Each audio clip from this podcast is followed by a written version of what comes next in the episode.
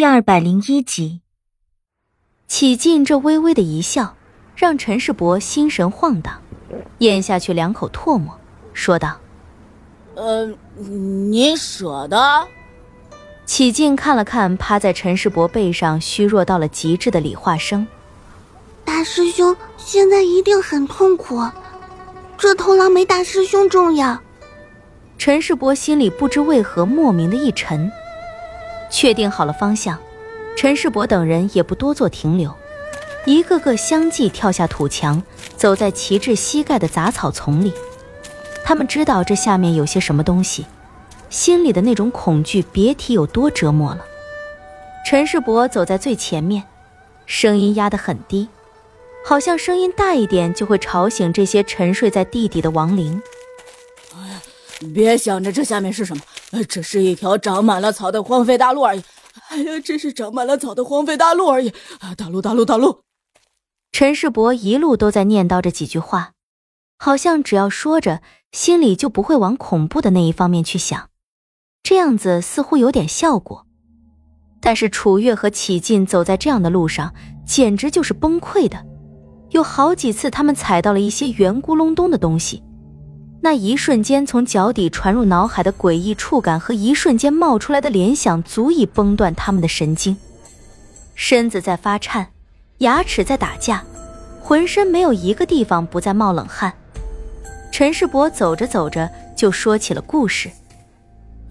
村外的老夫子说过：“男儿一世，可无田无房，可无才无德，可无耻无用处，就是不可无夫人。”你看我这左手没有接，右手没有借的，就剩背上这一个赔钱的胖娃娃了。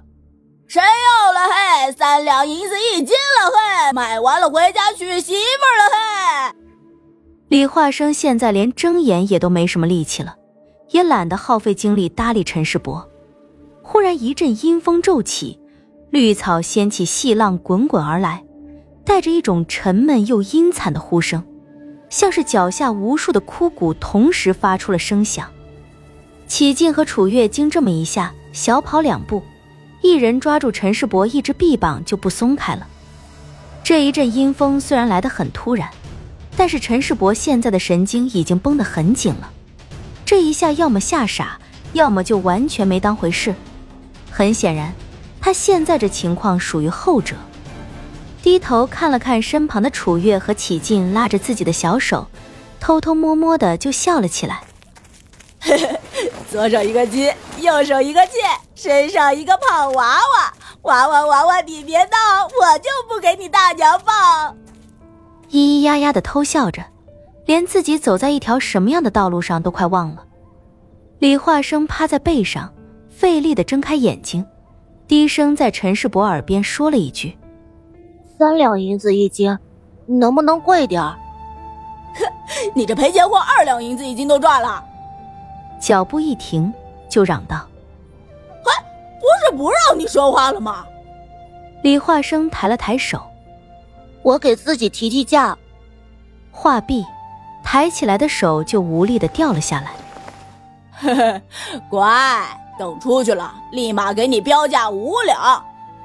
抬起脚步继续往前走，一边走一边念叨：“你可要活下去才能值这个价钱。你也知道，这卖鱼的话，活鱼要比死鱼值钱。这胖娃娃也是一个道理的。”一边走着，一边说些玩笑话给自己壮壮胆。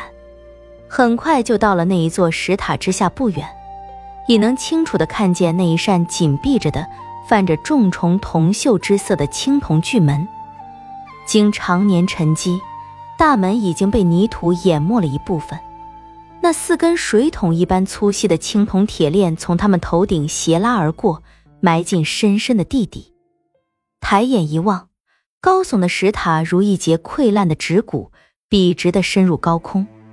苔藓杂草从石缝之中长出，遍布整座石塔。石塔的底部十分巨大，方圆足有百步。如一个圆锥一般立在平原之上，陈世伯站在远处，注视着那一栋巨大的石塔，就连背上的李化生也艰难地昂起了头颅。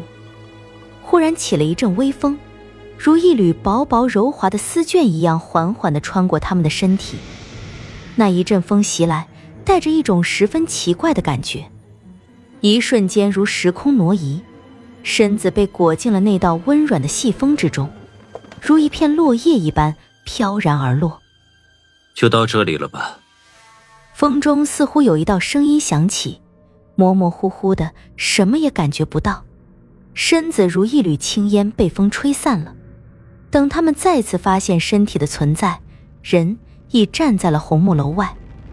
那一个恍神的时间十分短暂，他们几乎还没来得及去思考到底发生了什么事，眼前站在门槛上的姬奇正一步一步的朝他们走来，将他们的思绪从缥缈拉回了现实里。呃，师师傅，陈世伯他们十分惊愕的看着姬奇，他们刚刚还在龙城之中。怎么一眨眼的功夫就回到了这里？姬奇并没有理会他们惊愕的神情，径直来到陈世伯身前，将绑在陈世伯背上的李化生解下来，慌慌张张的进了屋子里。打开的木门一刹那就合得严实了，房门一直都紧闭着，没有任何要打开的苗头。屋子里十分安静，一点点声音也没传出来。但是他们都知道姬奇在做什么。一个个也都老实的在外面候着。陈世伯这个时候脑子里一片混乱，他在龙城里做的那些出格的事，他不认为瞒得过姬奇的眼睛。